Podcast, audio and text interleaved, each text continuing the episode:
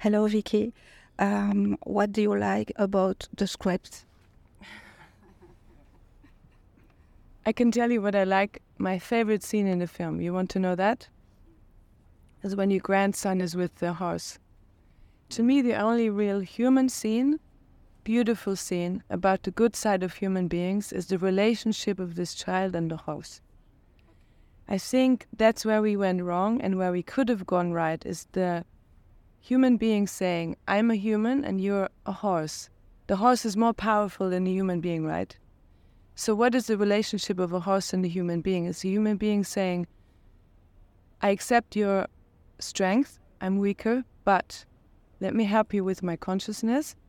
If I ride on top of you, I can tell you, because I see further and I've been here before, I can tell you, don't step here, go slow there. And I can give you water and I can look after you. So I think the relationship of horses and men, back to when they first, is a symbol of what could be good in human beings on this earth, you know? They tear down the wall between them, actually. Which Yeah. Then the horse, not by speaking, but just by gesturing. Exactly. Yeah. Mhm. Did this movie change your opinion for um, about the that wow, there. Unfortunately, I, I knew most, I mean, because it is global, you know, it's not about the wall. It's We had a wall in Berlin.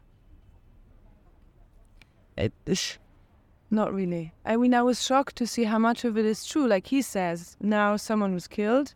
When I was there, I saw real border patrol. I see, I saw people with guns. I saw it to be real, which I didn't think was so real.